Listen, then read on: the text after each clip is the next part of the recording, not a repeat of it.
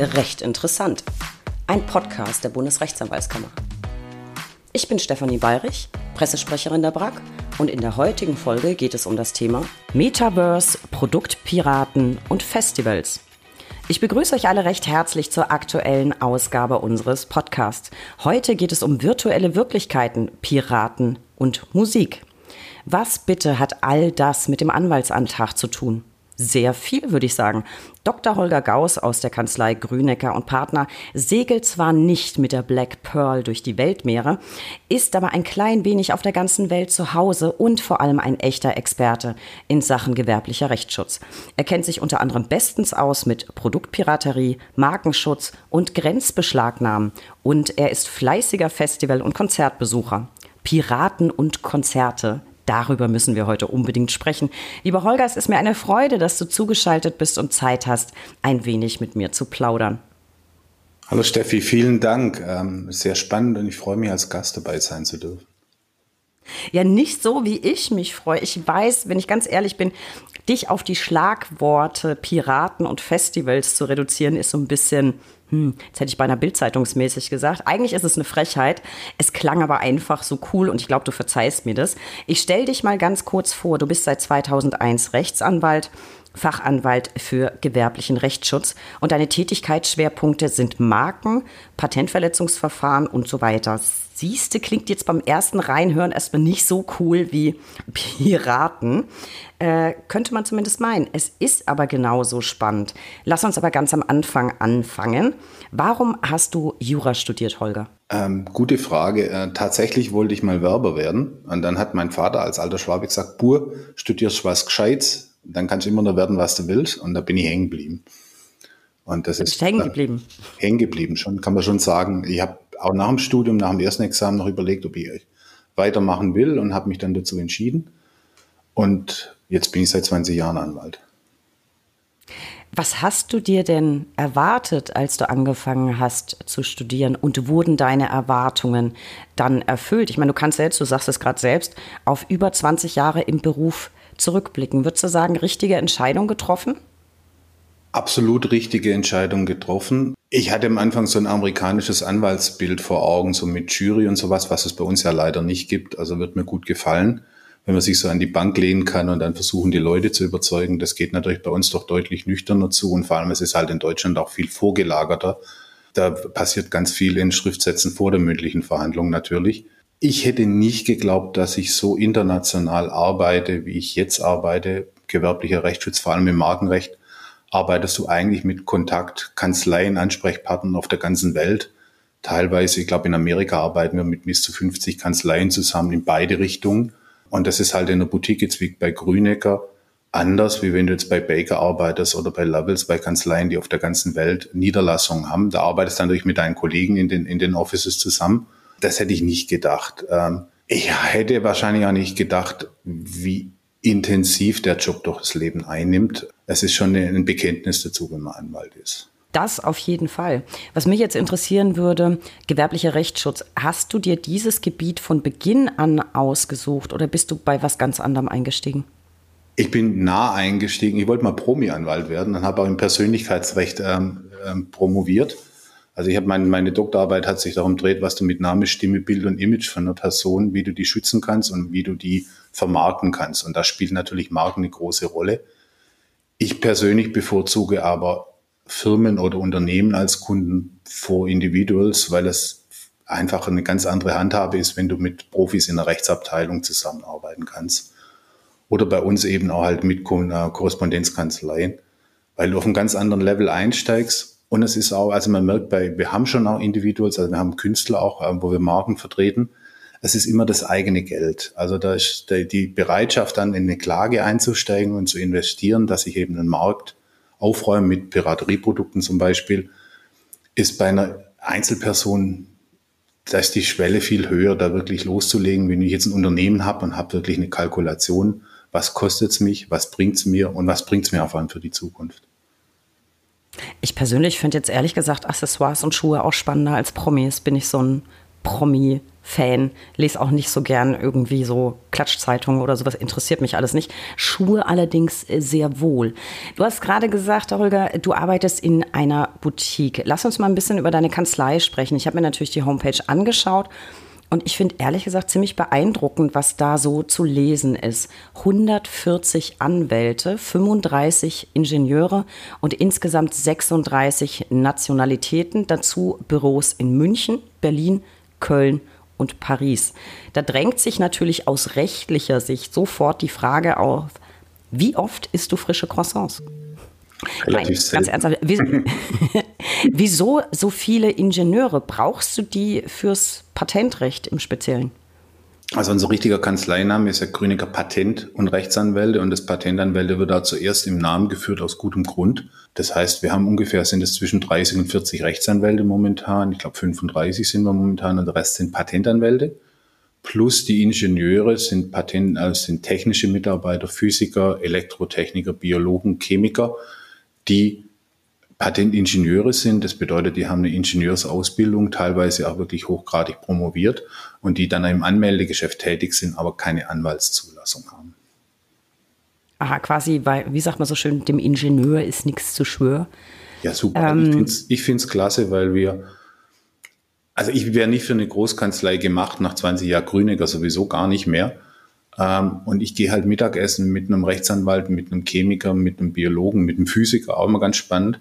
Und das sind die Themen doch anders, wie wenn fünf Rechtsanwälte zusammen Mittagessen gehen. Also es ist sehr divers, was die Themen angeht und auch von Nationalitäten. Und dadurch, dass wir wahnsinnig viel Auslandsgeschäft haben, haben wir halt auch im, im Support-Bereich bei den Paralegals ganz viel, also von China bis Südafrika ist alles dabei bei uns in der Kanzlei. Was mir auf eurer Seite übrigens noch aufgefallen ist, ist ein Zitat. Das beschreibt, glaube ich, ganz gut, was euer Hauptthema ist. Deswegen steht es da wahrscheinlich auch.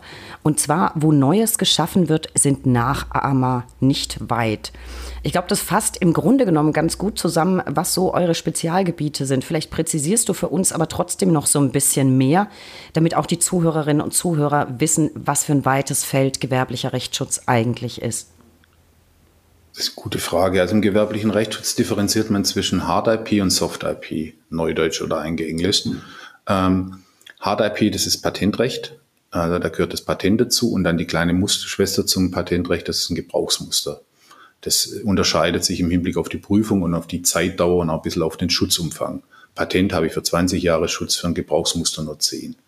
Das ist das eine Feld. Überlappt sich ein Stück weit natürlich mit dem Wettbewerbsrecht und mit dem Know-how-Schutz, weil das einfach auch mit Technik mitschützen kann. Und auf der anderen Seite haben wir Soft IP, da fällt klassisch das Markenrecht runter, das Designrecht. Ähm, der ergänzende wettbewerbliche Leistungsschutz nennt sich das. Das sind einfach so die Schutz gegen Knockoffs, also wenn nicht die Marke mitkopiert wird, sondern einfach nur die Produktgestaltung. Und immer mehr im Fokus bei uns mittlerweile, wir machen nicht klassisches Urheberrecht im Sinne von Songs, aber das sogenannte Werk der Gebrauchskunst. Ähm, da war die deutschen Gerichte waren da sehr zurückhaltend und mittlerweile kann ich übers Urheberrecht eben auch Produktgestaltung schützen. Und ganz aktuelle Entscheidung aus letzter Zeit ist, dass sowohl Doc Martens als auch Birkenstock mit wirklich guten anderen Kollegen, muss man sagen, anderen Kanzleien, es geschafft hat, das auf dem Urheberrecht auch Schutz zu erlangen. Also, dass ich ah, eben sage. Wegen was? Das, das Fähnchen oder die Sohle? Nee, nee, die, äh, das komplette Produkt. Also die komplette Ach, Doc komplette Martens und der komplette Schuh, ja. Sandalenentscheidung. Da, ich glaube, Köln und Hamburg haben beide schon entschieden. Und das Spannende beim Urheberrecht ist, wie weit der Schutz geht. Das wird momentan noch ausgelotet. Also das war früher extrem zurückhaltend. Und da gab es eine EuGH-Vorlage aus Düsseldorf und da wurde die Schutzschwelle einfach europaweit etwas runtergesetzt, dass sie einfach nichts Künstlerisches braucht, sondern eben auch ein Level drunter schon Urheberschutz bekommen kann. Und das ist spannend, wohin sich das entwickelt in Deutschland, zumal das Urheberrecht nur teilharmonisiert ist und wir nicht so viel EuGH-Entscheidungen haben, die da so eine Richtung vorgeben mittlerweile. Also jedenfalls für die Produktgestaltung bisher noch nicht. Da ist ganz viel Spielraum drin und auch spannend.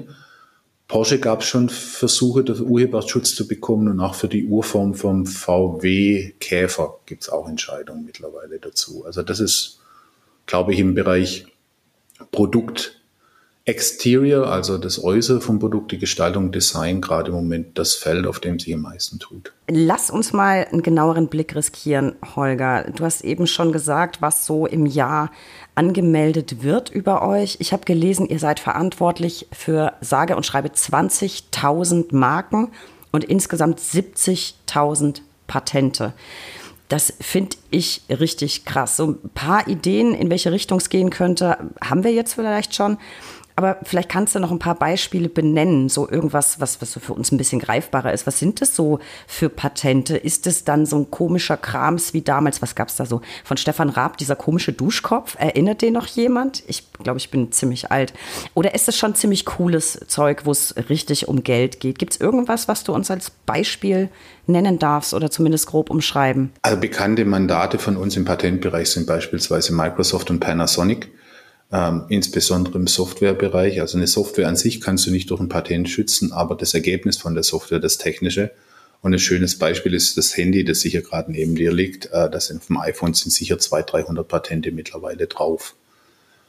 Ähm, schön greifbar und einer meiner Lieblings, einer meiner Lieblingsbeispiele von Mandanten von uns ähm, ist die Firma Krones die Weltmarktführer im Bereich Etikettier- und Abfüllanlagen ist, vor allem im Bierbereich und auch im, im bayerischen Sitz. Das ist natürlich für einen deutschen Anwalt großartig, wenn man sowas vertreten darf. Das ist cool, weil bei uns gibt es das beste Bier, ist einfach so unbestreitbar und dann gehört das natürlich auch dazu. Finde ich großartig. Jetzt mal vielleicht noch so ein bisschen, damit wir uns das richtig vorstellen können. Ab wann lohnt sich's denn, sich mit einer Erfindung an dich oder an eure Kanzlei zu wenden? Oder kann man das so pauschal gar nicht beantworten? Gehört es auch zu eurer Beratungstätigkeit, genau so was einzuschätzen? Also lohnt sich das, sich da was schützen zu lassen oder eben nicht? Also es würden, wie gesagt, meine Kollegen dann machen, wenn, wenn so ein Mandat an mich herantragen wird, bin ich mit dabei in der Beratung, vielleicht in der Erstberatung, aber die Anmeldung von Patenten erfolgt dann durch einen passenden Patentanwalt im passenden Gebiet. Ähm, wir haben ganz oft Startups und ganz junge Unternehmen, ähm, wir haben Schülererfinder, die zu uns kommen, bei denen wir dann so eine Beratung machen.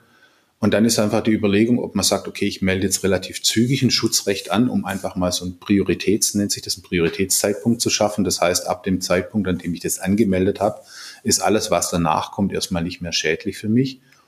Oder ich mache es wie Coca-Cola und halte einfach erstmal still.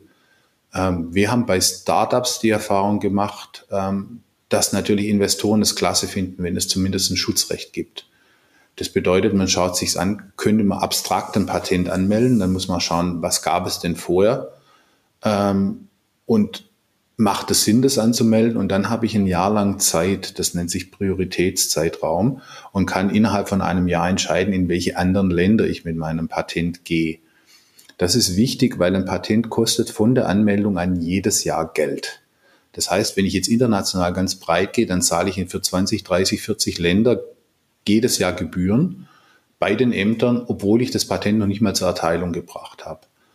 Und da ist eben gerade bei Startups, finde ich, tatsächlich gut, sich frühzeitig zu informieren. Was kann ich machen? Habe ich das Budget für eine Erstanmeldung und habe dann einfach ein Jahr Zeit, mit meiner Erfindung irgendwie hausieren zu gehen und schauen, ob ich Investoren bekomme. Das heißt, wenn ich jetzt irgendwie das coolste Teil der Welt erfinde, keine Ahnung, irgendeine Zahnpastatube, die sich selbstständig bei Ver Verbrauch aufrollt und damit tausende deutscher Ehen rettet, dann komme ich zu euch und sage so, prüft das mal bitte und dann berechnet ihr mir auch, was das kosten würde und so weiter. Jetzt mal gesetzt den Fall, ich habe mir, weil das wäre wirklich eine coole Nummer, ähm, Jetzt habe ich es natürlich gesagt, jetzt wird es irgendjemand anders klauen. Das war vielleicht nicht so schlau. Ähm, angenommen, ich habe mir das jetzt schützen lassen und jemand bedient sich dann an dieser wirklich herausragend guten Erfindung. Ähm, kümmert ihr euch dann auch darum, also um die, durch, die Durchsetzung der Rechte an dieser Erfindung, die ich habe? Was, was passiert dann? Also nach dem Motto, Abmahnung ist raus oder was passiert da der Reihe nach? Wichtig in dem Zusammenhang ist, dass es in Deutschland, jedenfalls für unser System, Dringlichkeitsfristen gibt für einstweiligen Rechtsschutz. Das bedeutet, dass ab dem Zeitpunkt an, von dem du weißt, wer dein Patent oder deine Marke verletzt, die Uhr tickt.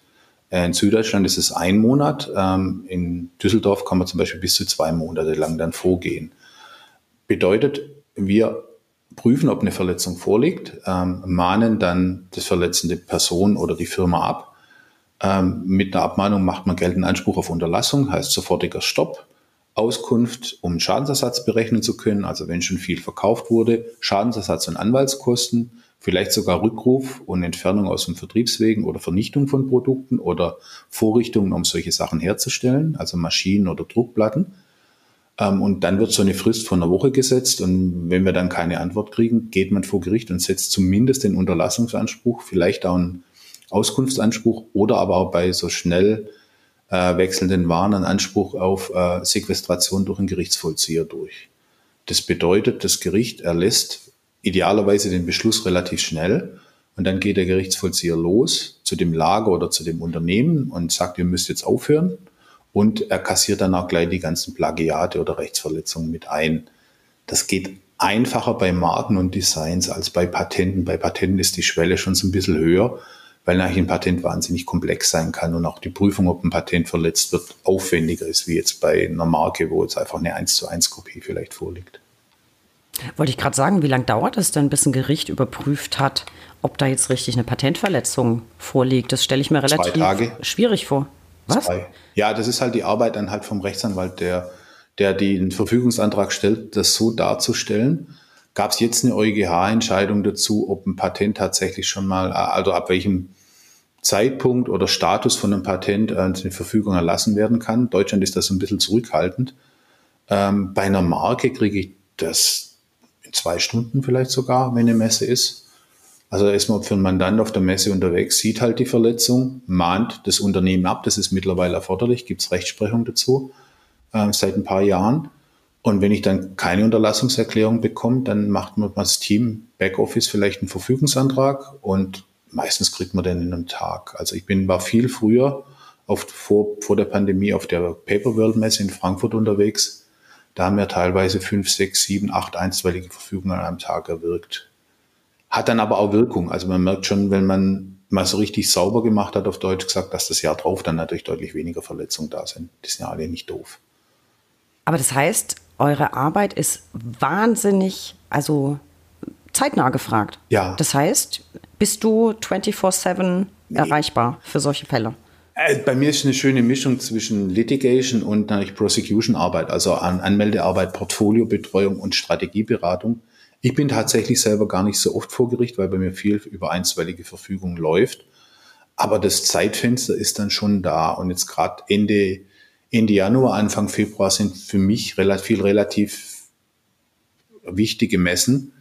Ähm, da versuche ich schon, dass sie am Wochenende zumindest greifbar sind. Es gibt so ein Wochenende, da sind wir normalerweise mit dem Team einfach mal samstags vorsorglich in der Kanzlei. Das kommt aber nicht so oft vor. Ähm, aber dass die Anfragen zeitnah sind und spät kommen, vor allem mit US-Mandanten, das ist ganz normal. Also da muss man sich so ein bisschen drauf einstellen im Markenrecht oder im gewerblichen Rechtsschutz, dass da halt vielleicht einmal um fünf erst eine Anfrage reinkommt, die am gleichen Tag noch raus muss. Das ist sicher anders wie in anderen Rechtsgebieten. Das Schöne finde ich bei vielen Sachen, die hat man dann auch schnell wieder vom Tisch, sondern da kriege ich was. Zum Beispiel, ich habe ein US-Mandat und sehe, da meldet ein Dritter eine Marke an und dann schreibt man die halt an und sagt, hey Leute, lasst es sein. Und dann kann gut sein, das ist mit einem Schreiben alles erledigt. Der nimmt die Marke zurück und sagt, er möchte halt oder er oder sie, sie möchten, sie nutzt es nicht mehr. Dann sind viele Mandanten damit auch schon zufrieden. Du hast gesagt, du bist viel auf Messen unterwegs. Das finde ich ganz spannend. In die Richtung hätte ich nämlich auch noch eine Frage. Wie erhaltet ihr bzw. eure Mandanten denn in der Regel Kenntnis von Verletzungen? Das klang ja jetzt eben so ein bisschen danach, als wärst du gezielt auch auf Messen für deine Mandanten, um mal zu gucken, was da so passiert. Sind es in der Regel tatsächlich eher Zufallsfunde oder wird wirklich massiv gezielt danach gesucht? Und wenn ja, wie? Also marschiert ihr im Wesentlichen auf Messen oder wird auch gezielt online gesucht, also bei Verkaufsplattformen oder bekannten Händlerportalen? Vielleicht so, gibt es sogar Bots, die nach Schlagwörtern suchen oder habt ihr ab und zu mal Detekteien am Start? Ich habe da überhaupt keine Vorstellung. Ich finde es ehrlich gesagt sehr faszinierend, dass du selber auf Messen gehst und mal guckst, was da so angeboten wird. Ähm, das kam vielleicht ein bisschen falsch rüber. Also ich laufe nicht auf der Messe rum und schaue nach Verletzungen. Das macht der Mann dann selbst. Also das, die haben dann Mitarbeiter, ähm, da oft die Rechtsabteilung, die dann unterwegs ist. Die, es gibt oft Zolldurchgänge am ersten Tag von der Messe. Ähm, das hängt so ein bisschen mit ähm, rechtlichen Voraussetzungen da, wann die Grenzbeschlagnahmeverordnung, also eine Beschlag von Zoll greift und wann nicht. Oft ist der Zoll als Hilfsbeamter von der Staatsanwaltschaft unterwegs. Und dann müssen die man dann wirklich einen Strafantrag stellen. Markenverletzungen sind strafbar, Design, Patentverletzung auch. Dann zieht es der Zoll gleich ab. Ansonsten ist der Mann dann da und dann kriege ich eine E-Mail, heißt, hey aus, guck mal, können wir da dagegen was machen? Das ist der Messestand, da sitzen die, das ist die Webseite, so sieht das Produkt aus. Und je nachdem, was der Mann dann wünscht, bin ich direkt mit vorm Ort. Wir sind auch defensiv mit dabei. Also wenn man dann Sorge hat, dass was passiert, dass ein Troll kommt, gab es im Patentrecht ganz viele, dass man dann einfach sagt, sei mal bitte parat, zumindest vielleicht im Kölner Büro oder in Berlin im Büro, wenn was passiert. Und dann werden wir informiert und dann gehen wir entweder mit auf die Messe mit oder arbeiten halt von hier aus. Meine, es geht ja dann alles äh, digital. Mittlerweile ganz am Anfang bin ich noch mit sechs einstweiligen Verfügungen im Koffer nachts in Zug nach Frankfurt gestiegen als Associate ähm, und habe immer Angst gehabt, dass jemand meinen Koffer klaut mit den Anträgen. Ähm, das ändert sich. Im Übrigen, die Marktüberwachung online und offline ist hochprofessionalisiert. Da gibt es ganz viele Anbieter, die Plattformen überwachen mit Bot-Software in Deutschland, im Ausland. Brand IT ist zum Beispiel ein Unternehmen. Ähm, das international auftritt, das Domainüberwachung macht. Snapdragon in, in ähm, Schottland sitzendes Unternehmen. Also da gibt es ganz viele. Da haben auch die Großen sich mittlerweile eingekauft. Ähm, dann arbeiten Mandanten selber mit Detektiven. Der Außendienst vom Mandanten ist großartig. Also wenn man Außendienstmitarbeiterinnen und Mitarbeiter schulen kann, ähm, und die so ein bisschen sensibilisieren auf was, kommen ganz viel auch Treffer rein, weil tatsächlich die Offline-Markt zu überwachen ist aufwendiger. Ja, ist mir nämlich tatsächlich, das hatte ich tatsächlich auch im, im Hinterkopf. Aber wahrscheinlich ist es für dich als, jetzt bedienen wir mal ein Klischee, als Mann auch sehr viel schwieriger zu entscheiden, ist das nah dran oder nicht, weil ihr unterscheidet Farben ja landläufig zum Beispiel in grün und blau. Das tun Frauen nicht. Es gibt ja ungefähr eine Million Blautöne und eine Million Grüntöne, würde ich mal sagen. Holger, äh, mal so ein, so ein vielleicht spannendes oder besonders dreistes Beispiel für eine Patentrechtsverletzung. Was ist das Frechste, was da je an Marken- oder Patentrechtsverletzung irgendwie untergekommen ist? Mir fällt da was ganz Putziges ein aus meiner Kindheit. Ähm, ich habe einen Jogginganzug besessen. Den haben mir meine Eltern, ich weiß gar nicht, wie alt ich war, fünf oder sechs, am Strand von Bibione Pineda in Italien geschenkt. Einen mir, einen meiner kleinen Schwester. Natürlich original Hugo Boss in Pastellfarben, ist klar, mit regenbogenfarbenem Aufdruck. Am Strand original Hugo Boss, ist klar. Und das Beste war, der Aufdruck lautete wirklich kein Flachs, Hugo Bossi. Ich habe das Ding heiß und innig geliebt und ich wünschte, ich hätte ihn heute noch.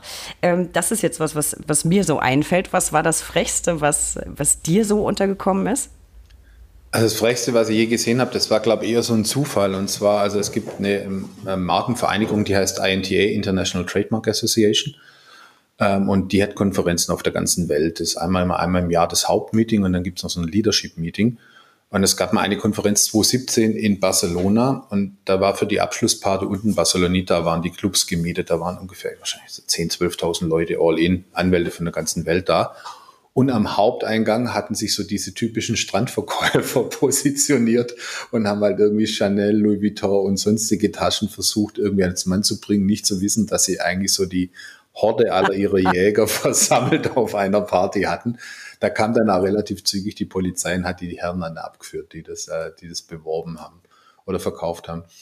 Ähm, was uns auffällt immer wieder, es sind eigentlich wunderbare Verschreiber. Das betrifft aber oft Unternehmen, die wir jetzt nicht vertreten. Also Adidas hat schon sich ziemlich viel Abartigkeiten erlesen müssen, weil einfach dann in der Näherei in China irgendwie ein Fehler gemacht wird bei der Aufbringung der Marke und die Marke halt einfach mit einem Schreibfehler oder verdrehten Buchstaben aufgebracht wird das Niveau wird deutlich höher. Also die sind alle wirklich gut. Uns ist schon mal auf einer Messe aufgefallen, da waren wir Mandant unterwegs und haben einen Messestand ebenfalls auch aus China uns genauer angeschaut und haben dann im Rucksack niegelnagelneue Produkte gefunden, die der Mandant oder die Mandant, die Firma nur in Deutschland bisher verkauft hat. Also die haben quasi eingekauft, um nachzuahmen.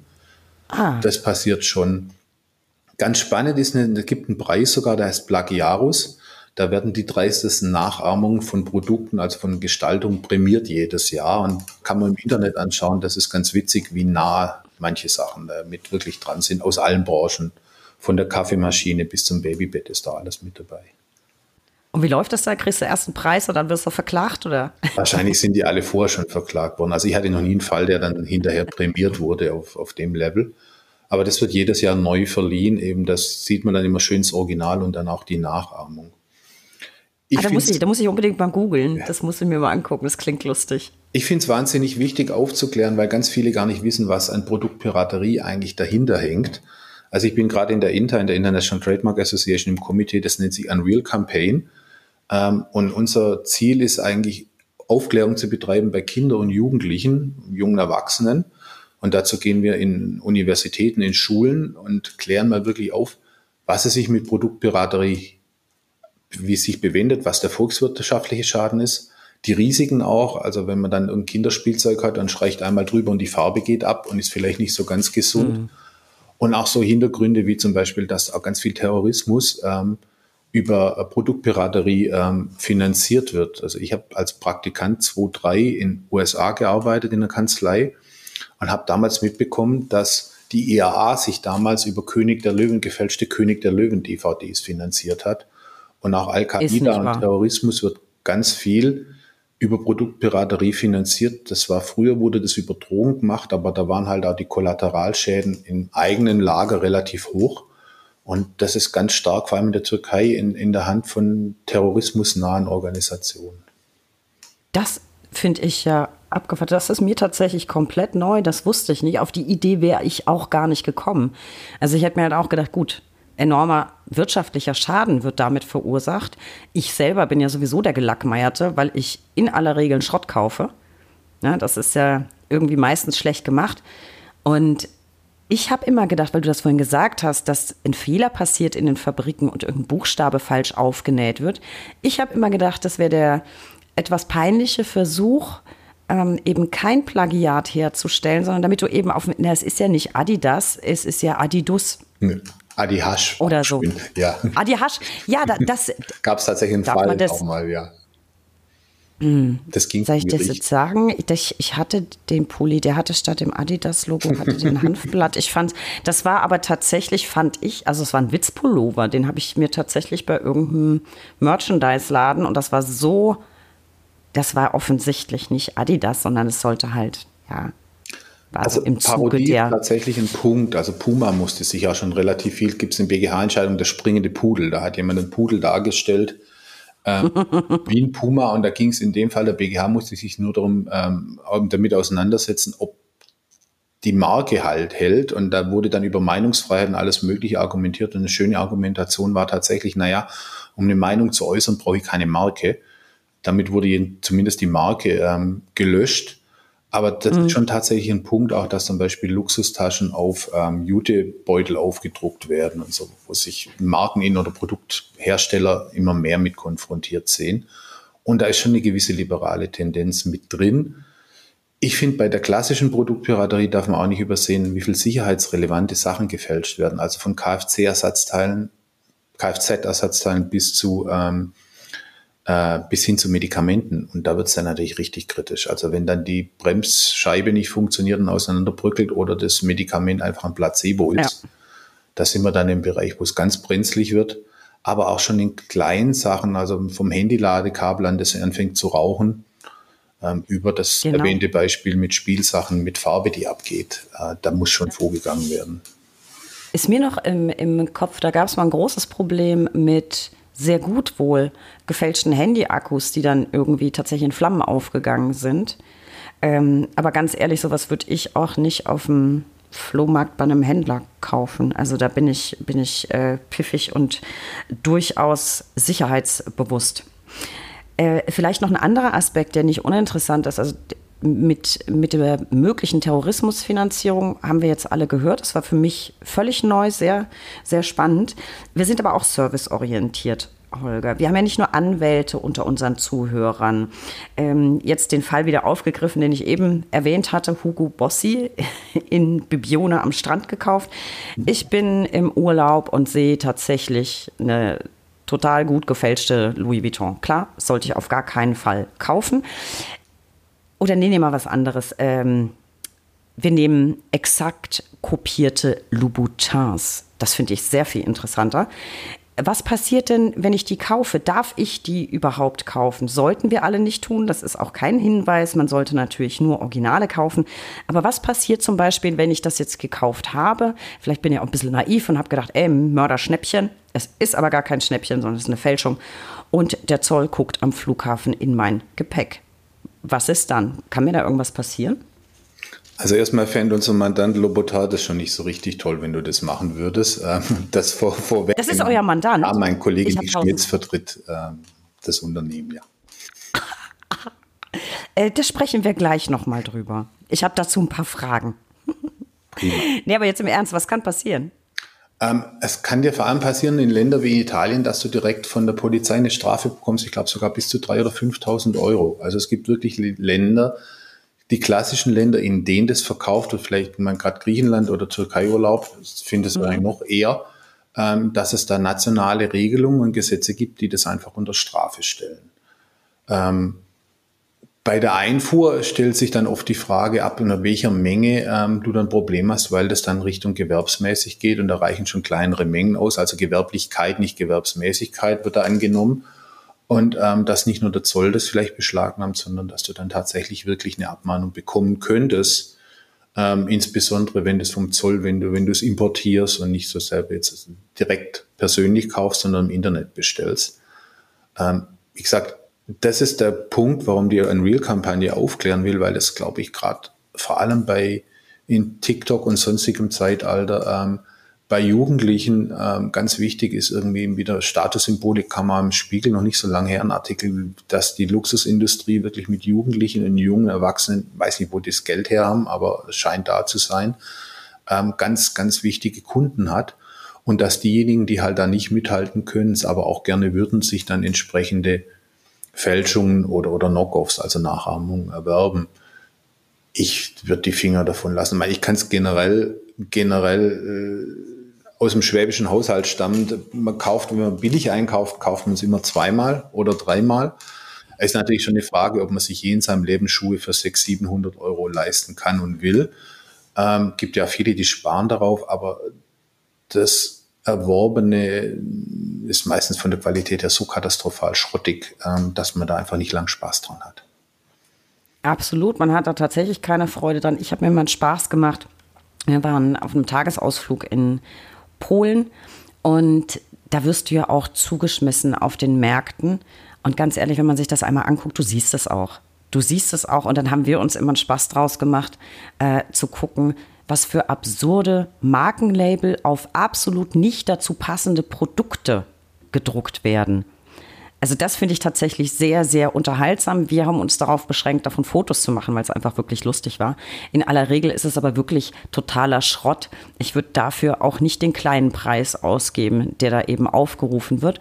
Und gerade aus Sicht einer Frau, wenn die Handtasche nicht echt ist, dann willst du sie auch nicht haben, weil dann ist es ja kein Lebensereignis. Ich sehe das immer so ein bisschen nüchtern und man denke, es muss ja nicht jeder jetzt irgendwie ein Ferrari fahren. Und so ist es ja mit den Autos auch. Da kauft sich, es gibt wohl auch tatsächlich immer noch nachgeahmte Ferraris, der Legende halber von der Miami Vice Serie, weil da wohl angeblich, also das habe ich mal irgendwo gehört, kann ich nicht komplett bestätigen, aber angeblich konnte der weiße Ferrari, der für die Nachtaufnahmen nicht ähm, genutzt werden muss, nicht rechtzeitig beschafft werden. Und da hat man jemand engagiert, der das nachbaut. Und da gibt es wohl noch Autos, die wirklich unterwegs sind zum Ferrari gibt es auch ganz viele Entscheidungen, also witzigerweise. Das ist so eine Automarke, die immer wieder im, nicht im Fälschungsbereich im Fokus ist, aber auch im Modellbaubereich zum Beispiel kann ich eine Marke auf ein Modell mit drauf machen.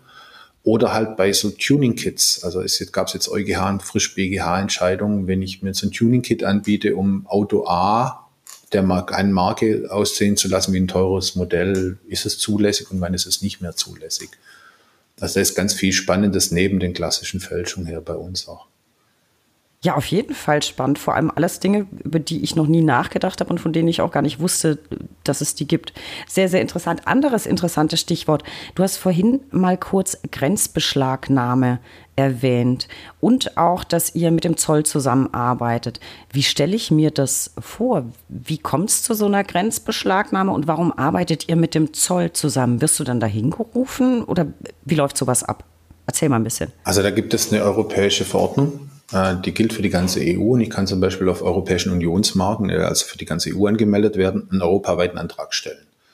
Das bedeutet, der Mandant ähm, stellt einen Antrag, da steht drin, das sind die, die, Schutzrechte, so schauen die Originalprodukte aus, das sind typische Nachahmungen, das sind typische Rechtsverletzer, das sind meine Vertriebswege, über die die Originale kommen, sodass die Zollbeamtinnen und Zollbeamten eine Handhabe haben, beispielsweise im Hamburger Hafen, ähm, wenn da ein Container aufgeht und es sind halt irgendwie 50.000 Paar Schuhe drin, ähm, relativ schnell über das Online-Suchportal vom deutschen Zoll oder den anderen Zollämtern äh, festzustellen, kommen denn die Originalwaren überhaupt je über Hamburg? Und wenn ja, werden die denn in China produziert oder nicht doch vielleicht in den USA?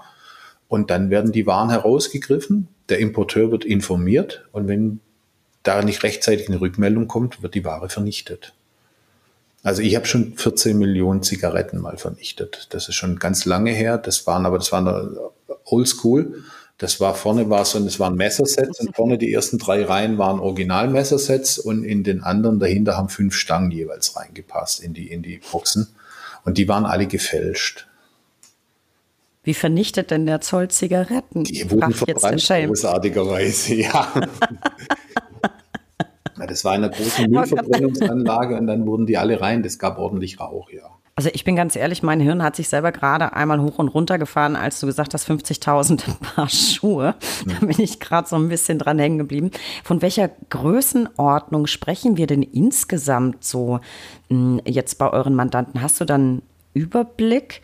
Ähm, was wird da in Tonnen oder was weiß ich? Ich habe überhaupt keine Vorstellung. Was wird da denn so vernichtet und in welchem Produktbereich wird am meisten gefälscht, wird zu sagen?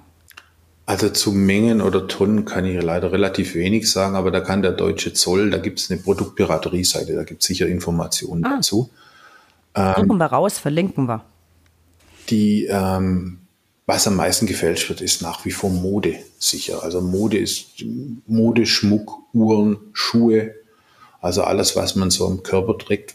Das ist einfach, glaube ich, das Affektionsinteresse, das da wahnsinnig hoch ist, einfach eine entsprechendes T-Shirt zu haben. Ich habe neulich gesehen gehabt, jetzt gibt's wieder so Badges, das gab's früher schon mal, die ich mir quasi auf mein weißes 5-Euro-T-Shirt klebe mir dann halt ein Krokodil oder sonst was drauf, kann ich kaufen. Also das sind auch so Sachen natürlich, gegen die, gegen die wir vorgehen müssen und wollen auch natürlich.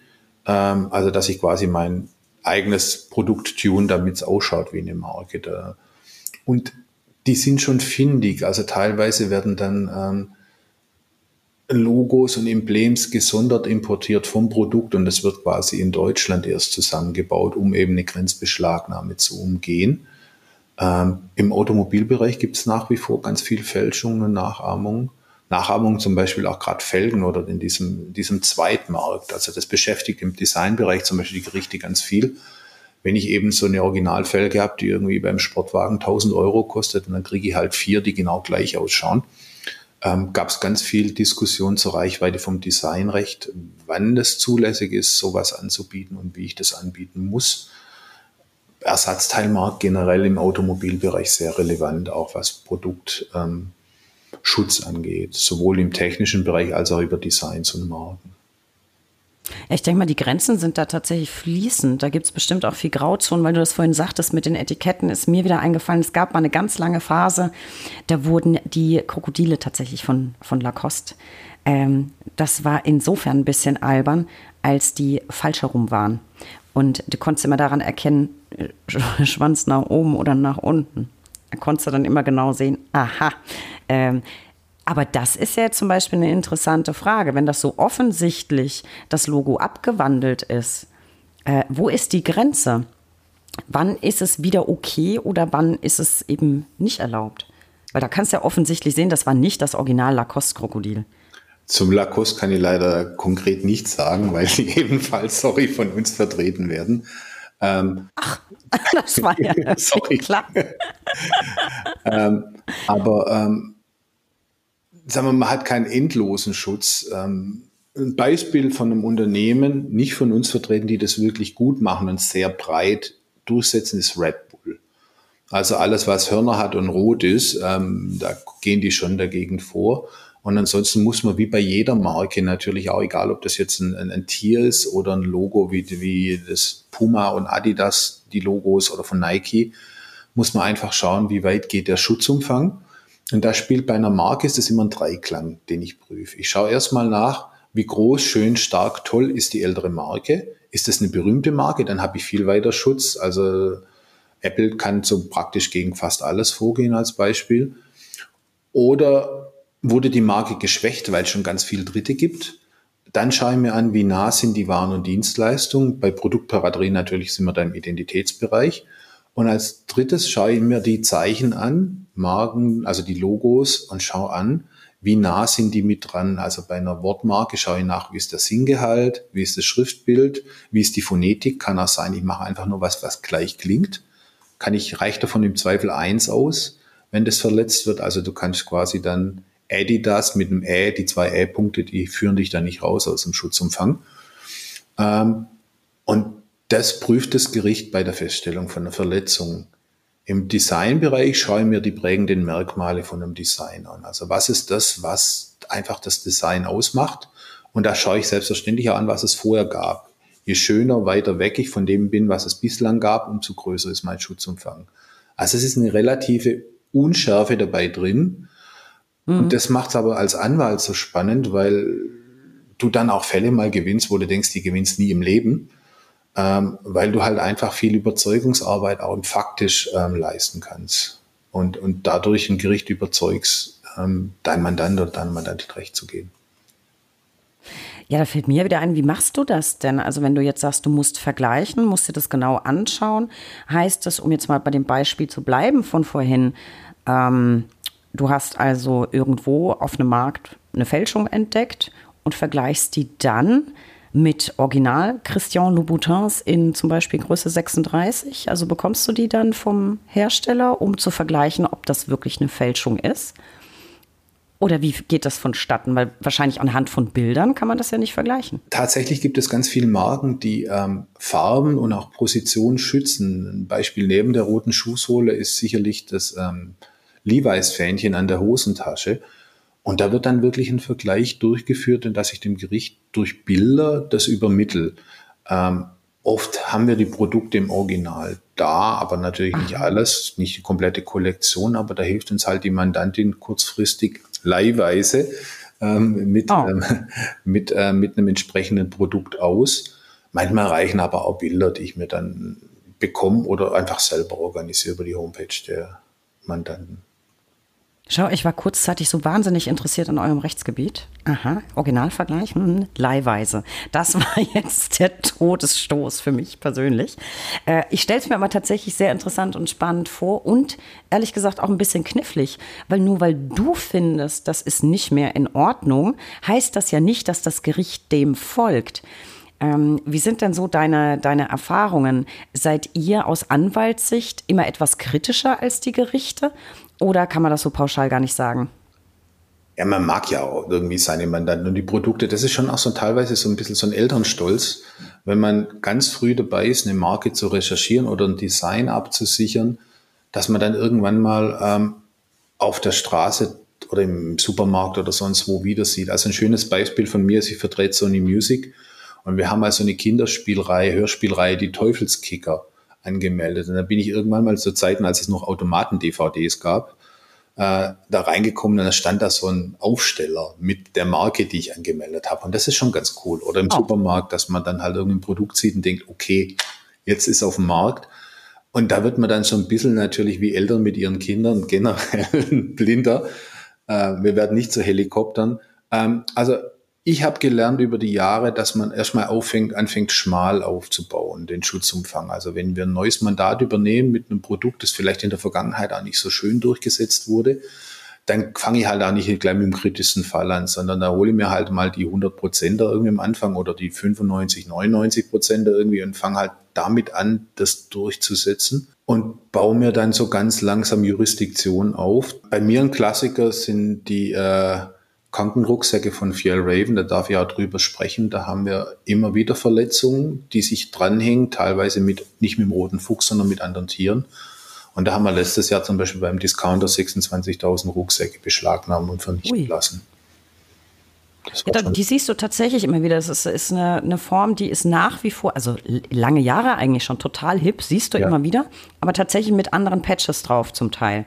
Ja. Ähm, Habe ich zum Beispiel auf Festivals recht häufig gesehen, dann mit irgendeinem völlig anderen Patch drauf. Ähm, Habe ich tatsächlich schon gesehen, aber wenn du die anfasst, merkst du, dass es eben eine andere, eine andere Qualität hat. Ich habe jetzt noch ein anderes Thema aufgeschnappt, ähm, da möchte ich unbedingt mit dir drüber sprechen, und zwar Metaverse ist in aller Munde. Vielleicht für alle, die sich jetzt noch nicht damit befasst haben, vielleicht magst du mal so ein bisschen erklären, was das genau ist, ob man dafür die rote oder die blaue Pille nehmen muss. Ja, blöder Karlau, aber ich mochte Matrix wirklich gern, toller Film. Und Ursprung des Ganzen war tatsächlich eigentlich ja die Gaming-Szene. Da wächst das aber langsam so ein bisschen raus, ist, ist mein Gefühl, oder? Erklär mal so ein bisschen, was ist das für alle, die sich überhaupt nicht damit auskennen? Ich habe am Anfang aus Spaß gesagt, wir hatten Second Life schon mal. Das gab es ja vor Jahren, so eine virtuelle Parallelwelt, die sich dann irgendwann zum Darknet mehr oder weniger umgewandelt hat. Da gab es damals auch schon Immobilienspekulation. Ich glaube, das Ganze hat einen komplett neuen Drive bekommen. Da war sicher die Pandemie mit dran schuld. Da gab es ja auch Foren wie zum Beispiel Clubhouse, die wahnsinnig schnell explodiert sind und jetzt auch wieder eher implodiert. Aber die Idee ist, glaube ich, ganz viel Waren haben wir, Markenanmeldungen dafür, aber auch Dienstleistungen in den virtuellen Bereich umzulegen. Ähm, das heißt, ich habe nicht meinen Avatar, den ich klassisch wie bei einem Computerspiel jetzt mit irgendwelcher Rüstung aus, äh, ausstatte und Zauberkräften und sonstigem.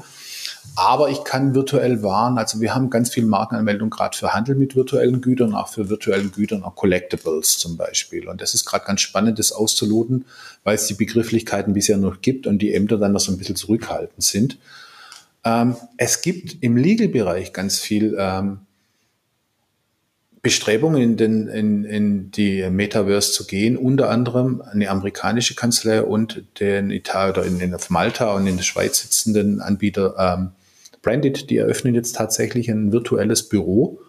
Und ich glaube, neben dem ganzen Marketing, das natürlich damit einhergeht, ähm, ist, glaube ich, schon die Idee dahinter, dass man über so ein virtuelles Büro, das natürlich von einer realen Person, also der Schreibtisch betrieben wird oder was immer das dann da sein wird, einfach Startups, junge Unternehmer, Tech-Unternehmer aufzugreifen, die das natürlich super spannend finden, wenn sie mit einem Avatar zum Anwalt gehen. Ich merke dann auch, dass ich doch deutlich über 40 bin mittlerweile. Ähm, oh Bei uns, für uns ist also, es daher spannend, dass wir schauen müssen, inwieweit jetzt bestehende Marken das schon mit abdecken von Mandanten, vor allem aus dem Stichwort auch NFTs, aus dem, aus dem Medienbereich und aus dem Künstlerbereich. Habe ich schon da Schutz dafür oder muss ich nochmal neu anmelden? Teilweise vielleicht sogar weltweit, um das alles mit abzudecken. Was ich aus USA bekomme, was ein großer Teil von meiner Arbeit ist, ähm, ist, ist ganz viel ähm, im Hinblick auf Collectibles. Also es kommt schon aus der Gaming-Industrie raus, geht aber so ein Stück weiter, dass ich mir dann halt meine virtuelle Tasche habe. Und da gehen auch schon viele Auseinandersetzungen mit einher. Ich weiß, dass Hermes klopft sich oder hat sich, hat sich geklopft mit, mit ähm, mit NFTs für, für Taschen. Nike führt Verfahren, also da gibt es ganz viel. Es wird meiner Meinung nach nie die realen Produkte ersetzen, weil die ja tatsächlich einfach einen Turnschuh braucht. Aber wer weiß, was künftige Generationen, die jetzt sagen, mit Blick auf Sustainability, sie brauchen keine 15 Paar Sneaker mehr, sondern sie haben halt ein Paar so und haben fünf Abwandlungen als, als ähm, GIFs vielleicht durch ein NFT geschützt. Also ich glaube, da ist ganz viel Potenzial drin das es damals noch nicht gab, ähm, als Second Life erschaffen wurde. Also ich, ich musste eben so lachen, weil du sagst, du merkst, du bist über 40. Ich, ich sitze hier, die, die Zuhörer wissen, wir sehen uns. Ich, ich kann einfach nur irgendwie so ein bisschen den, den Kopf schütteln. Also diese ganze Second Life-Nummer, die es gab, habe ich alles nicht mitgemacht, aus dem einfachen Grund, wenn ich dem realen Leben entfliehen will, dann nehme ich mir ein richtig gutes Buch und packe mich auf die Couch. Weil ich persönlich überhaupt keinen Mehrwert drin sehe, mir einen Avatar zu erschaffen, um dann online auf andere Avatare zu treffen, die mir genauso auf den Keks gehen, wie vielleicht das echte Umfeld manchmal. Deswegen habe ich da überhaupt keinen Sinn drin gesehen. Und ich habe das auch mitbekommen mit diesen Collectibles und so. Auch das erschließt sich mir absolut nicht. Ich, ich ich, ja, ich steige da einfach aus. Vielleicht bin ich, bin ich einfach auch zu alt. Glaubst du, da wird langfristig noch was bei rumkommen, was jetzt Menschen wie du und ich noch nutzen werden und worin wir einen Mehrwert sehen. Weil ich finde ehrlich gesagt auch die Vorstellung total abstrus, mit einem Avatar Gut, ich muss mich dann nicht schick machen und anziehen. Ähm, aber mit dem, Anwalt, äh, mit dem Avatar ins Anwaltsbüro virtuell zu gehen. Ich könnte das ja auch face-to-face -face über Zoom machen. Das wäre mir sehr viel lieber, weil sonst sitzt mir ein Anwaltsavatar gegenüber, den ich persönlich überhaupt nicht einschätzen kann. Also ich nenne mich Spießer, ich will das nicht. Ist da irgendwas im Pott, was dich und mich vielleicht irgendwann auch ansprechen wird? Ich glaube, ähm, ich glaube, das verknüpft, muss man schon mit Legal Tech verknüpft sehen. Ähm, ich habe da keine richtige Person, sondern vielleicht am Anfang einfach nur ein Bot, ähm, der meine Erstfragen beantwortet. Also ich möchte eine Marke anmelden, wo kann ich das machen? Da kann man sicher 20 Standardantworten vorgenerieren, die dann beantwortet werden, sodass ich so ein Grund, Grund ähm, Grundwissen vermittle. Klar kann ich einfach irgendwie im Internet recherchieren und finde das auch so, aber das ist vielleicht einfach eine neue Art der Präsentation. Ähm, bei den Avataren, glaube ich, musst du ein Stück weitergehen und denken, dass du ja jetzt nicht, ähm, ich weiß auf was für Musik du stehst, also dass du jetzt nicht mit deiner Nachbarin redest, sondern dass du dich halt mit Musikfreunden aus der ganzen Welt irgendwo auf einem virtuellen Konzert vielleicht triffst und da austauschen kannst und das vielleicht so als Vorstufe zu einer realen Kontaktaufnahme siehst, dass ihr euch dann halt irgendwie trefft. Muss man mögen, braucht man aber nicht. Ähm, Irgendwie nicht. Nee. Ansonsten finde ich das schon extrem spannend, vor allem mit den NFTs. Ähm, die werden ja auch verknüpft. Du kannst ja auch an dieses GIF, also Unterschied zwischen vorher und jetzt ist halt einfach, dass das wie so eine Zertifizierung ist, dass es halt vielleicht bloß fünf Stück gibt von diesem Videoschnipsel von deiner Lieblingsband. Und es gibt nur fünf Stück. Und jetzt kommt aber das Spannende dran. Du kannst es zum Beispiel verknüpfen damit, dass du lebenslang freien Eintritt auf alle Konzerte hast, wenn du das kaufst. Also du kannst mehr Leistung damit schon verknüpfen. Kings of Leon hat es wohl tatsächlich schon so, so, so ein äh, NFTs veröffentlicht, die ich dann quasi auf meinem also ich denke bei NFTs immer ist, ich habe es ja auf ein Medium beschränkt. Ich kann das ja, also Spannende bei denen ist, dass ich wissen muss, was kann ich eigentlich mit dem Kunstwerk oder dem Video machen? Kann ich das dann frei vermarkten? Kann ich das auf ein T-Shirt drucken? Das geht alles ziemlich sicher nicht. Aber ich kann eben so Zusatzleistungen damit verknüpfen. Und das finde ich macht das schon wahnsinnig spannend dass ich eben beispielsweise auf alle Kings of Leon Konzerte mit dem NFT umsonst rein kann. Finde ich schon großartig. Das finde ich in der Tat, das finde find ich in der Tat auch spannend. Da würde ich aber auch fragen, äh, kann ich das auch ohne, also kann ich das auch ohne virtuell? Also die lebenslang freie Konzertzutritt würde ich auch gern haben. Ähm, ja, also ich vielleicht ist das einfach, ich bin doch die falsche Generation vielleicht für sowas. Vielleicht ist das nur ein ähm, Hype. Also, das wird die Zeit zeigen. Ich meine, ähm, weggehen ich, ich bin, ich bin gespannt. Ich bin gespannt, aber auf jeden Fall scheint das ein sehr, sehr spannendes Segment zu sein, mit dem ihr euch befasst, weil eben noch nichts geregelt ist. Keiner wirklich weiß, in welche Richtung sich entwickelt und was noch alles kommt. Und äh, habt ihr schon tatsächlich auch, das, das war jetzt eben so viel Information, ich bin völlig überfordert. Habt ihr tatsächlich auch schon Markenanmeldungen gemacht für so ganz viele. virtuelle ja, ganz Schuhe, viele, auch virtuelle Künstler. Taschen?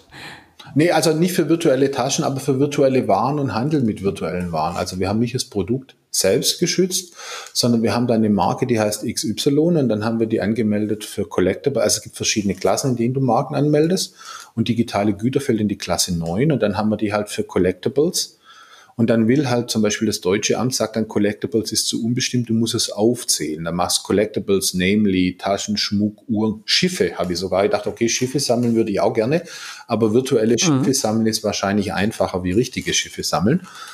Ähm, und da hast du das und oder Handel mit virtuellen Gütern und so. Also da ist, da ist die Entwicklung gerade im Moment echt spannend.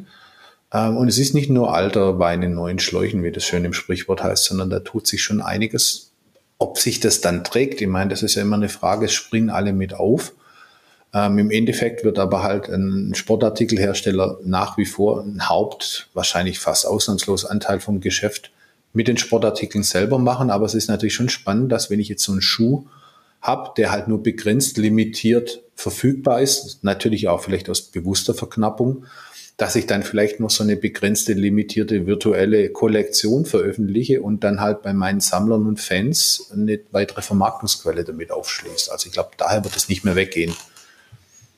Also was wiederum interessant werden würde, finde ich, wenn du jetzt virtuell mh, hm, Sportartikel tatsächlich kaufst. Dann musst du nur noch virtuell Sport machen.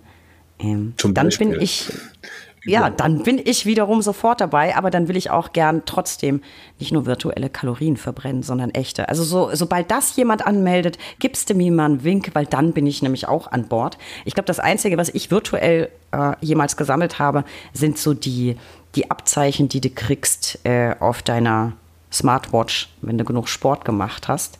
Ähm, das verliert aber auch sehr schnell seinen Reiz und führt dann auch nicht dazu, dass man langfristig dran bleibt, finde ich. Jetzt würde mich mal interessieren, das ist, es sind ja alles sehr, sehr, sehr zukunftsorientierte Themen. Wer sind denn da so die Big Player? Ich kann mir nicht vorstellen, dass jetzt Deutschland da so wahnsinnig am Start ist. Was würdest du sagen, was, was sind so international die, die Stakeholder? Was sind die Big Player? Ist das eher, sind das eher die USA? Ist das eher Indien? Was würdest du sagen? Man hängt natürlich stark von der Branche ab. Man darf, ich glaube, den deutschen Mittelstand und die Entwicklung, auch was in der Startup-Szene in Deutschland äh, da ist, nicht unterschätzen. Es drückt natürlich alles Richtung Silicon Valley und da ist wahrscheinlich auch jede Kanzlei dieser Erde mittlerweile vertreten.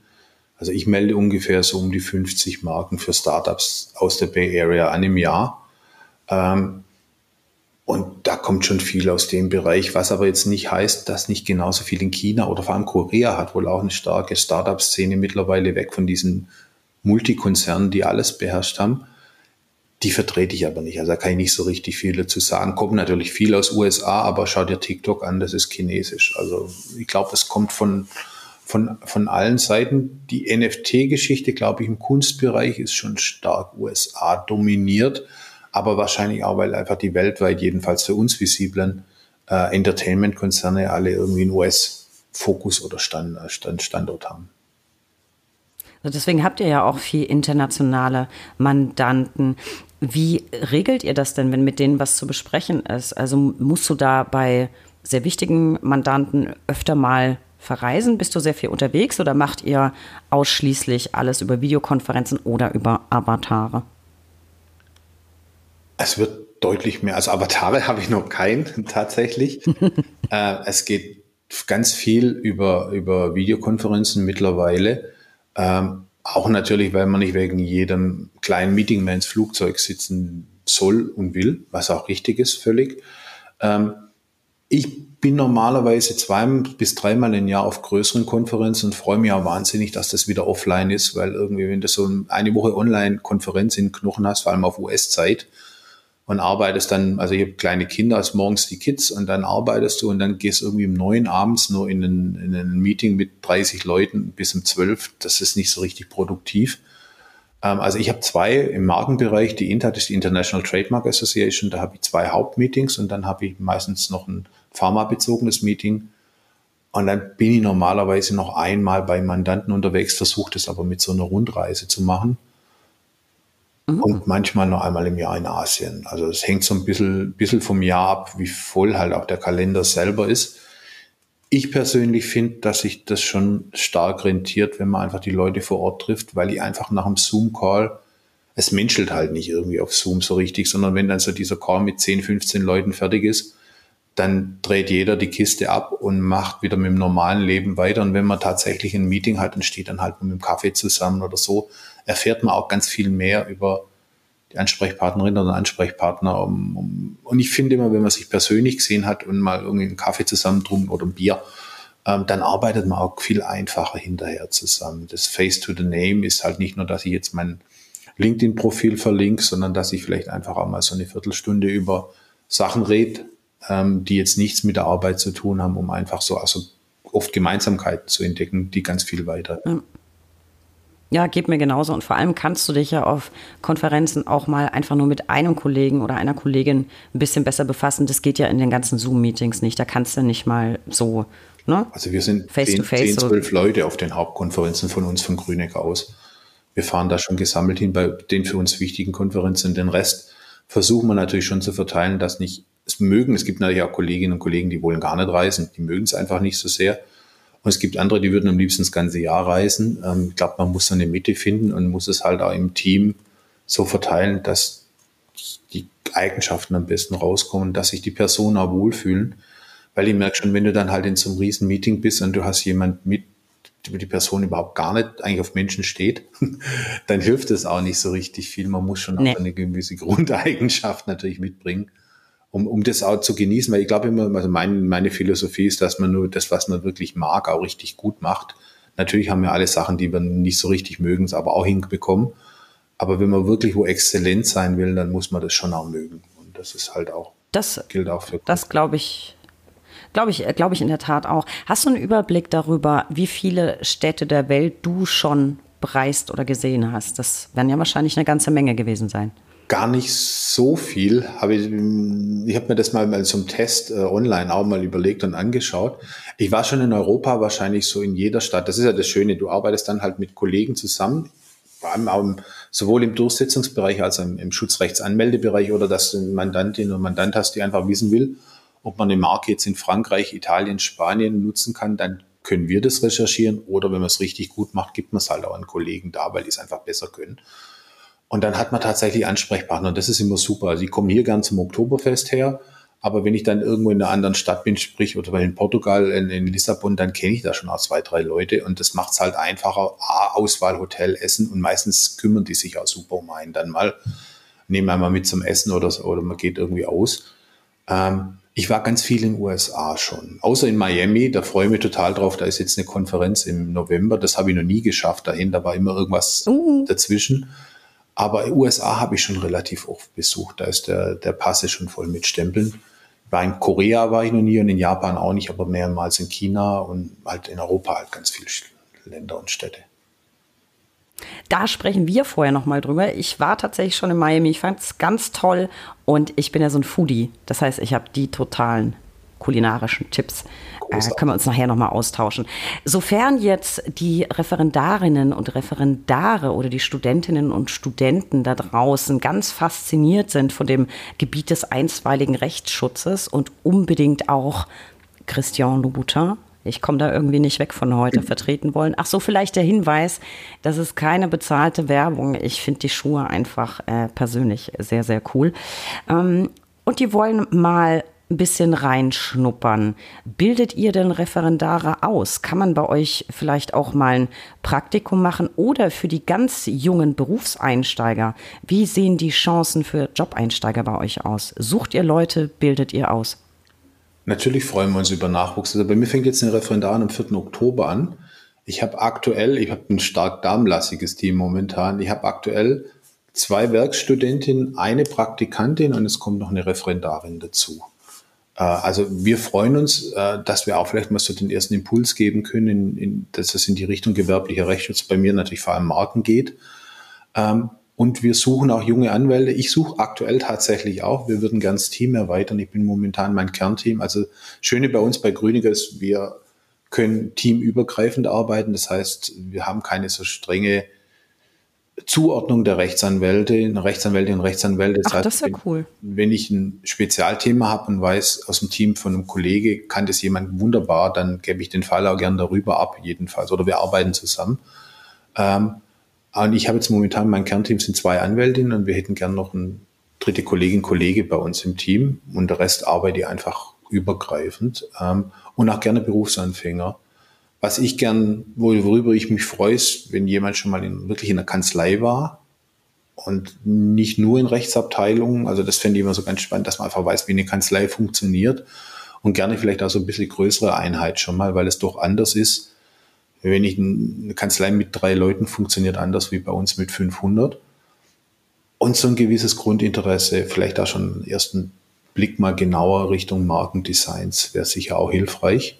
Aber auch wir freuen uns dann ja über gute Juristen, egal mit welchen Vorkenntnissen ähm, und über Bewerbungen selbstverständlich. Wir verlinken auf jeden Fall Super. mal eure Kanzleiseite in den, in den Show Notes. Und es wundert mich ehrlich gesagt gar nicht. Also ein Grundinteresse für Marken und Designs haben wir Frauen eigentlich ganz grundsätzlich. Deswegen wundert es mich nicht, dass ihr wahrscheinlich überhaupt keine Frauenquote braucht. Das liegt ja ehrlich gesagt nee, ziemlich nahe. Markenrecht ist sicher 60 Prozent, aber auch wirklich die Entscheidungsträgerin, also so auf einem ganz hohen Level. Äh, In-house ist ganz viel Frauen. Also wir haben auf Konferenz sicher 60 Prozent Frauenanteil. Patentrecht ist natürlich eher in die andere Richtung. Klar, Patentanwalt ist generell schwierig, weil man überlegt, wie viel Mädels du kennst, die Maschinenbau studiert haben und dann noch Patentanwältin werden, da wird schon wirklich dünn. Also einfach auch vom, vom Studium, von der Voraussetzung her. Eine Affinität ist sicher nicht verkehrt zu marken, einfach weil man sich auch ein Stück weit mit dem Produkt vom identifizieren will und muss auch, um das richtig gut zu machen. Und was mir immer am Herzen liegt, ist einfach ordentliche Englischkenntnisse. Der Job funktioniert einfach zum großen Teil auf Englisch. Französisch ist nice to have, aber nicht so entscheidend wie Englisch, weil zum Beispiel Asien die komplette Kommunikation auf Englisch funktioniert. Wir haben da im, deswegen auch ganz viele Nationalitäten bei uns im Bereich Paralegal und Assistenten, ganz viele Native Speaker. Aber es ist einfach wichtig, dass das Englisch sitzt. Kann man ausbauen, aber das muss man schon auch wirklich wollen. Also ihr habt es gehört, wenn ihr euch für den Bereich interessiert, dann schaut mal in die Show Notes äh, heute und surft einfach mal vorbei. Ich finde, es klingt auf jeden Fall nach einem sehr, sehr spannenden Job. Was mir jetzt noch interessiert, Holger, ist mir aufgefallen, ich habe natürlich im Zuge meiner Hausaufgaben eure äh, Profile überall angeguckt und auf LinkedIn ist euer Kanzleiname in Regenbogenfarben dargestellt. Äh, ich bin ganz ehrlich, ich hoffe natürlich jetzt auf eine bestimmte Antwort, aber warum? Das ist tatsächlich noch ein Überbleibsel vom Pride Month. Wir haben es irgendwie offensichtlich vergessen runterzunehmen. Ich hätte nichts dagegen, das ähm, draufzulassen. Bei mir ist der Hintergrund auch der Kanzleiname in, in Regenbogenfarben. Ich finde äh, Diversity and Inclusion sehr wichtig gibt es bei uns auch keinerlei Vorbehalte oder Grenzen innerhalb der Kanzlei. Ganz im Gegenteil, wir sponsern zum Beispiel auch schwul-lesbische Vereinigungen im Bereich IB. Da die Veranstaltung, da gibt es die Glinta, das ist eine Veranstaltung auf der INTA und ähm, die wendet sich oder die benutzt die Gelder zur Prävention von Suizid was in den USA wohl echt noch ein Thema ist. Wahrscheinlich nicht in New York und in San Francisco, aber im Mittleren Westen gibt es tatsächlich da noch ganz viel Vorbehalte und die versuchen da Aufklärung zu betreiben und zu unterstützen. Und da sind wir selbstverständlich gerne dabei. Ich finde es ganz toll und mir ist es ähm, einfach sofort ins Auge gesprungen, weil viele Kanzleien engagiert sind oder versuchen sich zu engagieren. Es war aber einfach sehr plakativ und deswegen dachte ich, musste ich einfach mal drauf ansprechen, weil ich tatsächlich auch einige Kolleginnen und Kollegen kenne, denen es sehr wichtig ist, sichtbar zu sein in dem Bereich und deswegen fand ich das ein ganz schönes Signal. So, ich versuche mich jetzt mal an einer sehr dezenten Überleitung. Du hast mir schon so ein Stichwort vorhin zugeworfen. Künstler, musikalische Themen. Hast du gelegentlich tatsächlich damit zu tun, dass ein Musiker einem anderen vorwirft, sich bei einem Song bedient zu haben. Wir zu Hause haben einen dauerhaften internen Streit, mein Mann und ich, weil er der Meinung ist, dass ein Song von Sabaton geklaut ist und ich sage, nein, das ist noch nicht mal im entferntesten ähnlich. Das ist ein dauerhafter Zwist und er treibt das Ganze auf die Spitze. Wir haben Sabaton schon zigmal live gesehen, weil ich die sehr mag. Und er singt auch noch den vermeintlich geklauten Text. Könnte ich immer ausrasten. Anyway, so ganz sanft war die Überleitung jetzt nicht. Du weißt, ich will über, ich will über Musik sprechen. Lass es mich sagen, wie es ist. Ich glaube, du hast dagegen auch nichts einzuwenden. Aber seid ihr auch in dem Bereich aktiv, Musik? Habt ihr da viele Mandate? Gute Frage, kurze Antwort, nein. Ähm, wir machen eigentlich in der Regel kein Musikrecht im Sinne von engem Urheberrecht. Ich verfolge das natürlich als Musikfan schon auch mit und da gibt es wahnsinnig spannende Verfahren. Gab es Kraftwerk, glaube ich, gegen Moses Pelham, mehrfach beim BGH. Led Zeppelin hat Probleme. Deine Musikrichtung, Iron Maiden hieß es Hello Be Thy Name, Sane Plagiat, hat sich wohl nicht bewahrheitet. Das kommt schon immer wieder vor, äh, mache ich selber aber nicht, machen spezialisierte Musikrechtskollegen. Ja, ich wollte ja auch nur einfach irgendwie zum Thema Musik überleiten. Und wir wollen mal festhalten, Iron Maiden hat es überhaupt nicht nötig, irgendwas zu klauen. Ganz und gar. Für Moses Pelham, nein, für Moses Pelham kann ich meine Hand jetzt nicht irgendwie ins Feuer legen. Das ist nicht mein Musikbereich. Aber jetzt sind wir mittendrin. Also vielen Dank, dass du da gleich mitgezogen bist. Du bist ein Festivalfreund, ich weiß das. Ähm, du hast zumindest schon einige Festivals besucht. Hinter welche kannst du für dich persönlich schon einen Haken machen? Da war ja schon einiges dabei. Ich sage, ich bin generell Musikfreund. Ähm, wenn ich aushol, bin ich in den 80ern mit Metal aufgewachsen, wie sich das gehört fürs schwäbische Land. Hab dann ganz, ganz lang nur elektronische Musik gehört, bis ich gedacht habe, ich verpasse zu viel und höre jetzt so eine Melange aus immer noch Metal, dann viel Elektronik und dann so Modern Folk. Ähm, ich habe von Oberammergau Passionsspielen bis zu Rock am Ring relativ viel gesehen, Rock im Park beziehungsweise. Ähm, es gab, ich war jetzt am Wochenende auf dem Open Air, aber es gab wahnsinnig, es gibt wahnsinnig viel tolle Livebands. Ähm, ich fand, was wirklich ein tolles Festival beispielsweise aber war, war das Lollapalooza in, in Berlin. Ähm, Habe ich damals mit Muse als Headliner gesehen gehabt. Da war ich tatsächlich noch nicht, weil die von der Gesamtmusikausrichtung nicht so meins sind. Aber es gibt ein ganz, ganz tolles bei Würzburg, umsonst und draußen. Das ist ein ganz, ganz kleines. Da kann man richtig Glück haben. Da war ich zum 25-Jährigen, da war JBO da. Das fand ich ganz lustig. Und ansonsten habe ich schon wirklich viel mitgenommen. Full Force und in, in Polen war ich bei Capital of Rock. Wacken natürlich, äh, Rock am Ring. Aber irgendwie ist es am Ende doch immer Wacken das unbedingt sein muss. Out and Loud, auch ein kleines Festival, das gibt es leider nicht mehr. Ich hoffe, irgendwann wird es neu aufgelegt. Wacken fehlt dir ja noch, ne? Ja. Ich kann mich Vielleicht mit dem Zelten nicht so richtig anfreunden, eine Woche lang. Ich etwas Vorbehalte mit meinem vorgerückten Alter. Ja, man kann sich tatsächlich auch einen Camper mieten. Es gibt aber tatsächlich im Hamburger Umland die ersten Verleihfirmen, die nachfragen, wofür du es haben willst. Und für Wacken verleihen sie dann nicht mehr, weil die Gefahr eben so groß ist, dass es mal irgendwie absäuft. Aber vielleicht bis zum nächsten runden Geburtstag kannst du ja doch, es muss man eigentlich einmal gesehen haben. Und wenn du dich doch überwindest, dann treffen wir uns am Wikinger-Schiff. Äh, Großartig. Ich habe gesehen, Iron Maiden ist nächstes Jahr Headliner, was schon, die habe ich dieses Jahr auch schon live gesehen gehabt.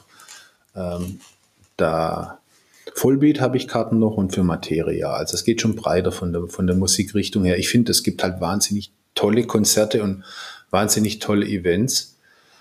Auch ein Grund, warum ich so ein großer USA-Fan bin, ist einfach, also ich hatte das Glück schon sowohl in New Orleans als auch in Austin zu sein, was zwei der drei Musikhauptstädte sind in den USA. Und da gehst du einfach in eine Bar rein und da spielt eine großartige Liveband. Und das haben wir halt hier die Kultur in Deutschland wenig bis gar nicht. Und das ist so eins meiner äh, auf der Bucketliste. Ich wäre gerne mal noch in ähm, sowohl in Memphis natürlich, ähm, als auch vielleicht auf dem Burning Man. Das wäre tatsächlich auch, ich weiß nicht, deine. Burning Man, ja. ja. hätte ich schon Lust zu. Das ist, aber, aber auch so ein bisschen ja, ich, Manschetten noch davor, so eine Woche lang in der Wüste mit dem Wohnmobil oder im Zelt sogar. Ähm, muss ich mir noch überlegen. Ich, ich, nee, ich fürchte auch Burning Man ist nochmal ganz anderes Kaliber. Äh, ich bin am überlegen, aber es passt jetzt zeitlich nicht. Rock Hard soll auch ganz zauberhaft sein. Sehr familiär sind viele, viele Familien und es ist noch relativ klein.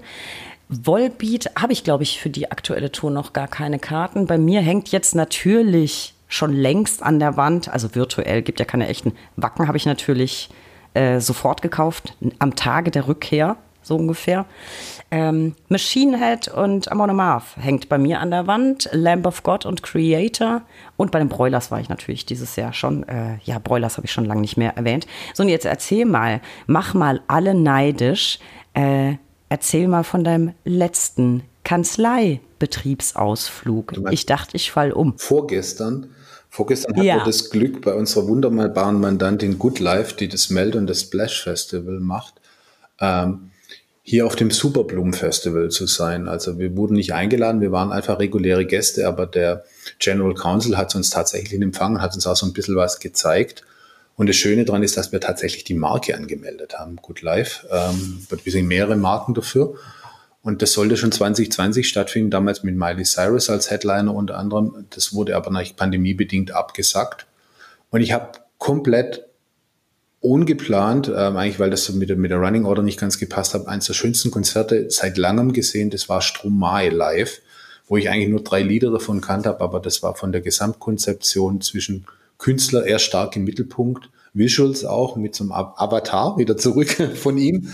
ähm, das Ganze, das war ein großartiges Konzert und dadurch, dass die Mainstage mit Macklemore Highlos überfüllt war, hatten wir relativ viel Platz und waren echt nah an der Bühne mit viel Platz dran. Ich habe immer so, ich bin nicht so der direkt erste Reihe Steher, sondern eher so nach dem ersten Wellenbrecher oder lieber nach dem zweiten. Und das war schon ein ganz tolles Konzert und eine ganz, ganz beeindruckende Atmosphäre auch. Für alle Zuhörer und Zuhörerinnen, die sich jetzt wundern, wenn wir aufzeichnen, war das Ganze vorgestern. Wenn wir ausstrahlen, ist es schon ein bisschen her. Und für alle, die bis jetzt damit geliebäugelt haben, sich bei Grünecker und Partner zu bewerben, jetzt aber infolge der Betriebsausflüge völlig überzeugt sind, wie gesagt, wir haben es in den Show Notes verlinkt. Ja, ich bin ja tatsächlich immer erste Reihe, weil ich sehe ja sonst nicht pragmatischer Ansatz. Ich bin so klein, ich kann nicht drüber gucken und außerdem sehe ich, also ich bin immer gern nah dran. Dieses Jahr in Wacken das erste Mal von relativ weit hinten, weil es sehr ungewohnt war, nach zwei Jahren Pandemie mit 80.000 Leuten da zu stehen. Ich habe mich dann lieber ein bisschen abseits gehalten, aber ich denke, im nächsten Jahr wird das dann wieder besser. So, dann haben wir auch das Musikthema abgehakt. Äh, alle wissen das, eins meiner Lieblingsthemen. Es gibt aber noch ein Lieblingsthema, nämlich meine persönliche Lieblingskategorie und in die würde ich jetzt gerne einsteigen.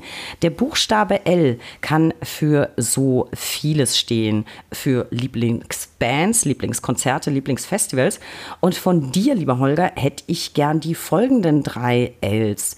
Unterhalte uns doch vielleicht mal mit deiner Lieblingspanne vor Gericht. Ja, ich hatte mal einen ganz schrecklichen Tag. Da habe ich am Tag vorher nachts bis um halb zwei an einer einstweiligen Verfügung gearbeitet, um morgens zu erfahren, so ging der Tag schon los, ähm, dass wir die doch nicht einreichen und mein Chef damals nur vergessen hat, es mir zu sagen.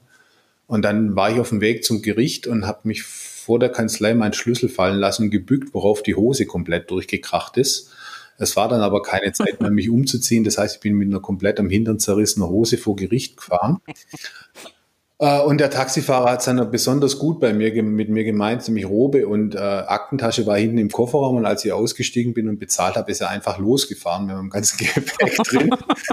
Und drei Ampeln später mit dann in der Zwischenzeit komplett zerrissener Hose ähm, habe ich ihn dann Gott sei Dank wieder gehabt. Dann habe ich auf den Kofferraum kauen und habe gesagt, ich brauche meine Sachen noch. Und kam dann, obwohl ich relativ rechtzeitig los, bin doch eher ein bisschen abgekämpft und müde bei Gericht und habe mir dann schon erlaubt, vorm Gericht, weil ich nur einen Sakko anhatte, die Robe schon anzuziehen, weil alle schauen, bin damit rumgelaufen, weil die Hose komplett durch war. Es lief dann noch ganz ordentlich, aber das war so eine Vorbereitung, die ich nicht empfehlen kann. Nee, aber auf jeden Fall, also die schafft es ganz weit hoch in unsere Top-Pannen, würde ich sagen. Super. Gefällt mir, gefällt mir sehr, sehr gut. Das möchte man, glaube ich, äh, selbst nicht erleben.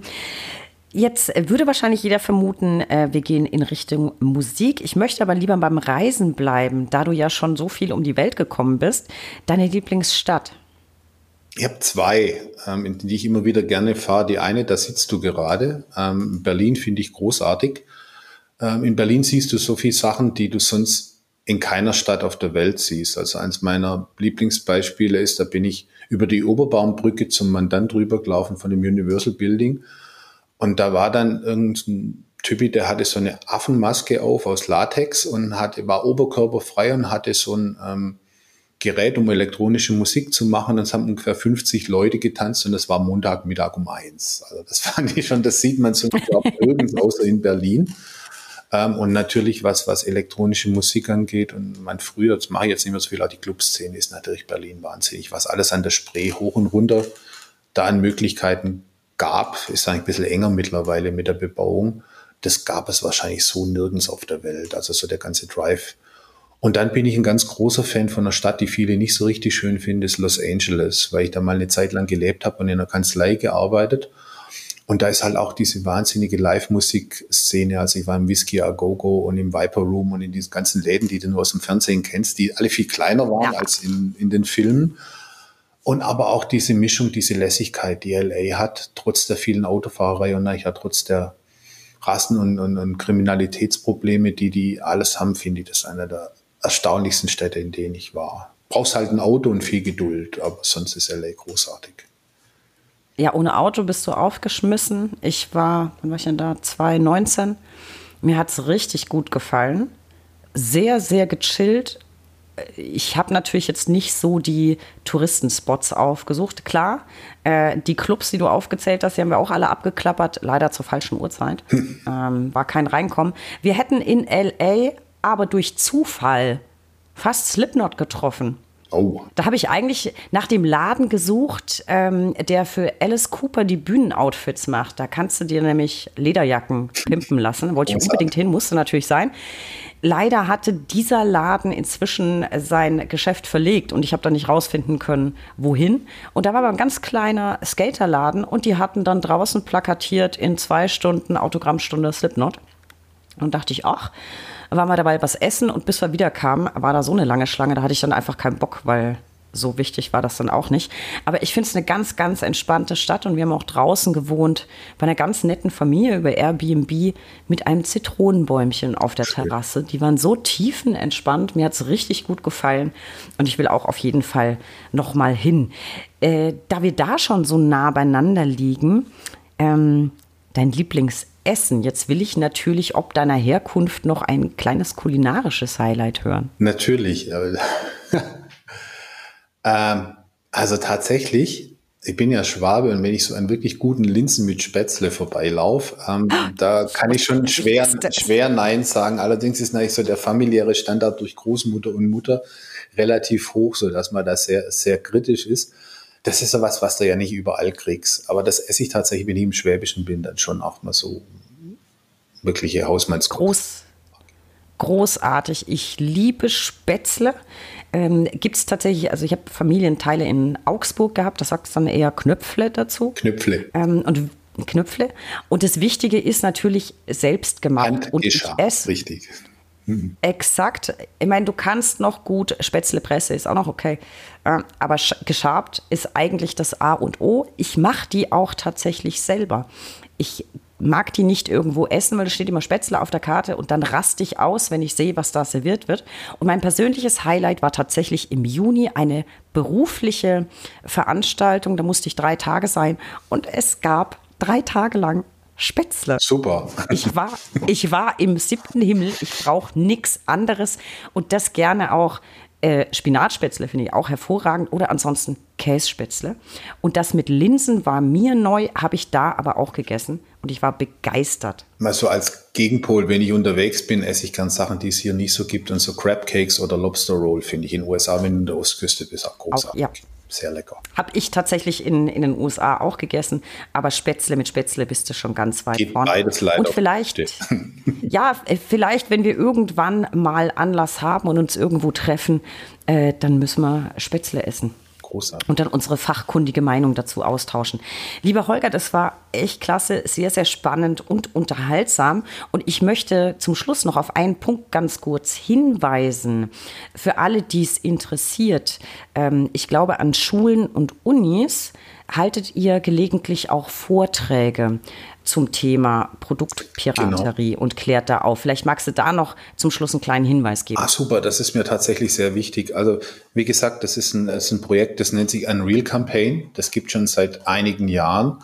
Und die Idee ist einfach, hier Aufklärung zu betreiben. Also wenn Sie, ihr, vor allem natürlich die Jungen, ähm, Interesse habt, dass ich oder dass vielleicht ein Kollege von einer anderen Kanzlei, das sind diverse andere deutsche Anwälte mit beteiligt, vorbeikommt und einfach mal so, das ist eine tolle Präsentation, wo man so die raten kann, was Original und was Fälschung ist und dann so die Unterschiede aufgezeigt werden, um einfach da mal Aufklärungsarbeit zu betreiben. Bitte gerne eine E-Mail. Ich bin im Internet einfach zu finden.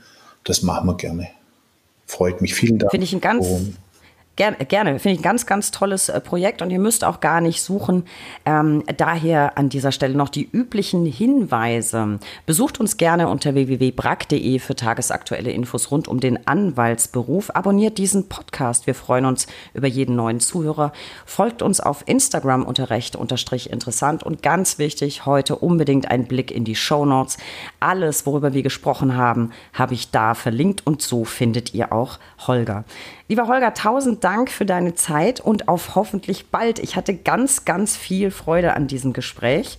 Ähm, auch wenn irgendwie das Thema, ich kann es nicht lassen, Louboutin mich jetzt wahrscheinlich heute noch im Schlaf verfolgen wird. Ähm, ja, ich wünsche dir noch einen schönen Tag und danke, ja. dass du dabei warst. Ebenso und vielen, vielen Dank, äh, dass ich dabei sein durfte natürlich. Merci. Mach's gut, Holger. Bis bald.